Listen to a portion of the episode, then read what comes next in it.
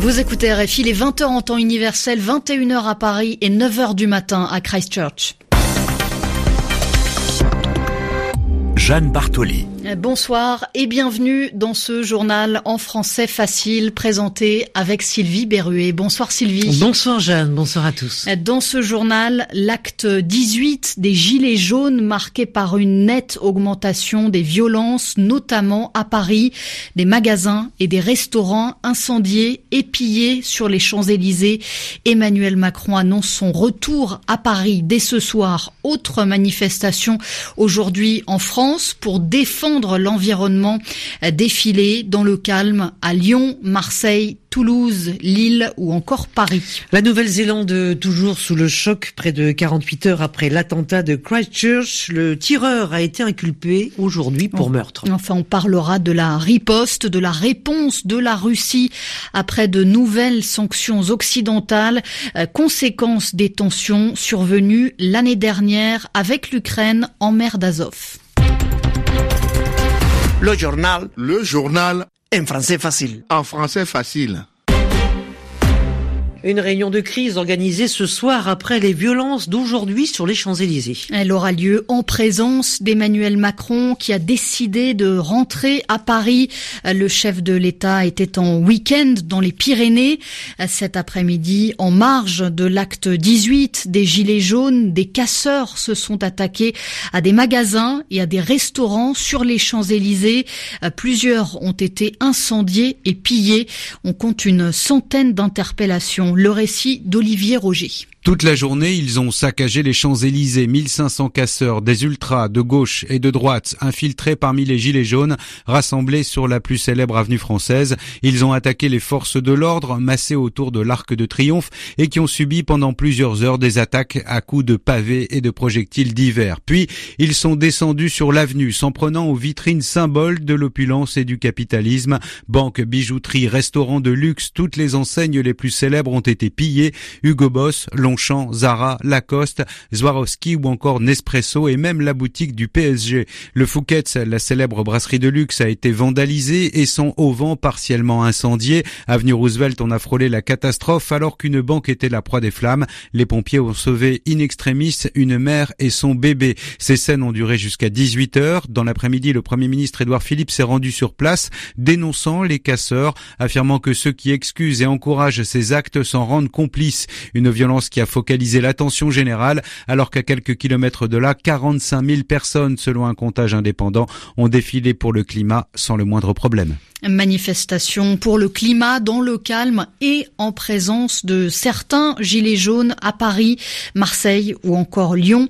Plusieurs responsables politiques avaient en effet appelé les manifestants à marcher ensemble pour le climat donc, mais aussi pour le pouvoir d'achat.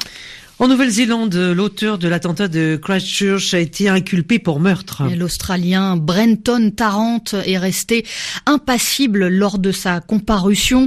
Lui qui, quelques heures auparavant, avait abattu 49 personnes de sang-froid dans deux mosquées de la ville. La ville de Christchurch, qui est toujours sous le choc après la tuerie. Le calme règne dans les rues et les habitants peinent à se relever de l'événement. Le reportage de notre envoyé spécial, Assis sur son skateboard, en face des milliers de bouquets qui ont été apportés depuis ce matin à quelques mètres de l'hôpital, Joshua a 25 ans et le regard embué. Il n'en revient toujours pas de ce qui est arrivé à sa petite ville tranquille de Christchurch. Je suis venu m'asseoir ici pour ressentir la tristesse de tout le monde. Je veux juste montrer mon respect à ces innocents qui sont morts sans avoir rien fait de mal. Je pensais qu'on était en sécurité, mais nous ne sommes plus en sécurité nulle part. Linda, elle, est venue avec ses deux petites filles, Sophia et Kinka, chacune un bouquet dans la main. Elles sont sorties dès que la police a jugé la situation hors de danger. Je tenais à emmener les filles pour leur montrer que c'est comme ça qu'on répond aux actes terroristes, avec de l'amour et de la compassion. Toute la nation est en deuil et le monde va rester en deuil pendant plusieurs semaines.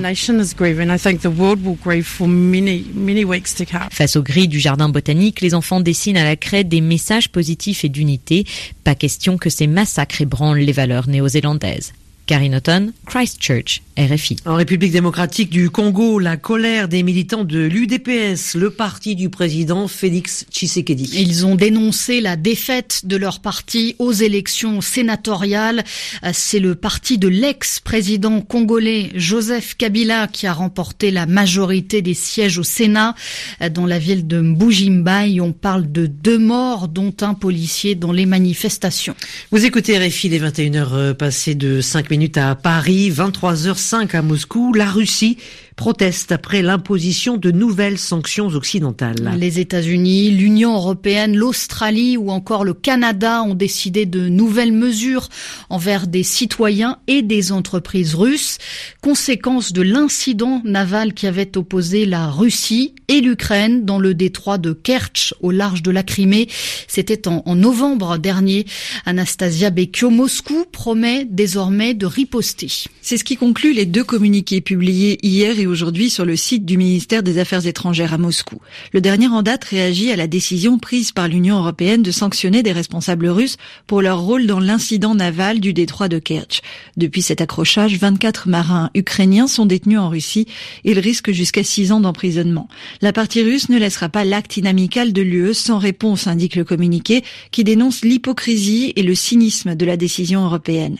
Il ajoute que les gardes frontières russes, en arraisonnant les navires ukrainiens, ont agi conformément conformément aux normes du droit international, ce que conteste Kiev. Dans un autre document publié la veille, la diplomatie russe dénonce la russophobie des États-Unis et du Canada. Ottawa a droit à un paragraphe entier. Les autorités canadiennes ont apparemment développé une addiction pathologique aux sanctions, souligne le communiqué du ministère, qui soupçonne le Canada de faire dans la surenchère anti-russe. Il est clair que dans sa volonté d'élargir ses listes noires anti-russes, le Canada tente de surpasser son grand frère, commente Moscou.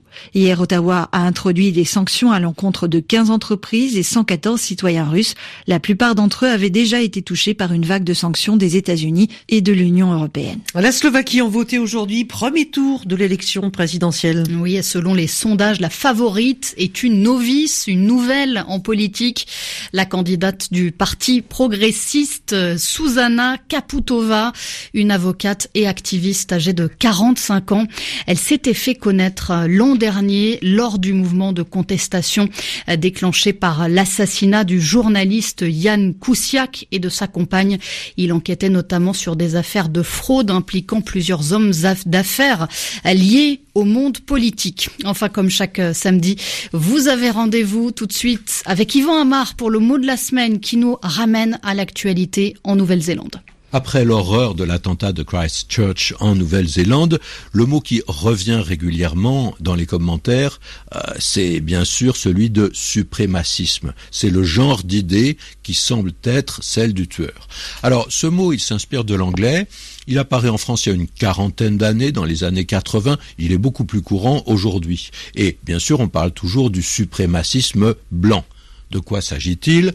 D'un système d'idées qui imagine que la race blanche est supérieure à toutes les autres. Alors attention aux mots qu'on emploie.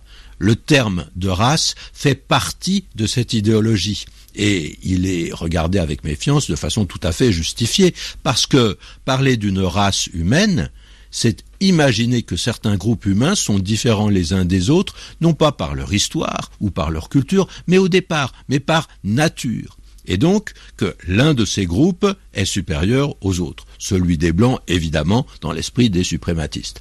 Alors par conséquent, ce groupe blanc doit être dans une position de domination toujours pour les suprématistes. Mais là, on retrouve les deux significations principales de ce mot.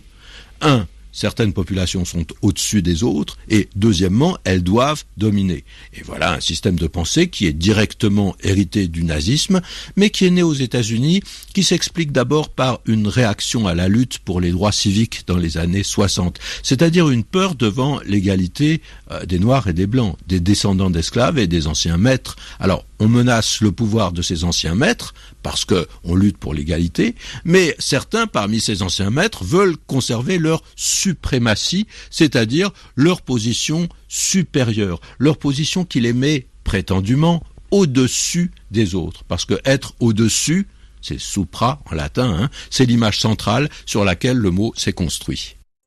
Voilà, c'était Yvan Amar et c'est ainsi que se termine ce journal en français facile. Restez avec nous à l'écoute des RFI.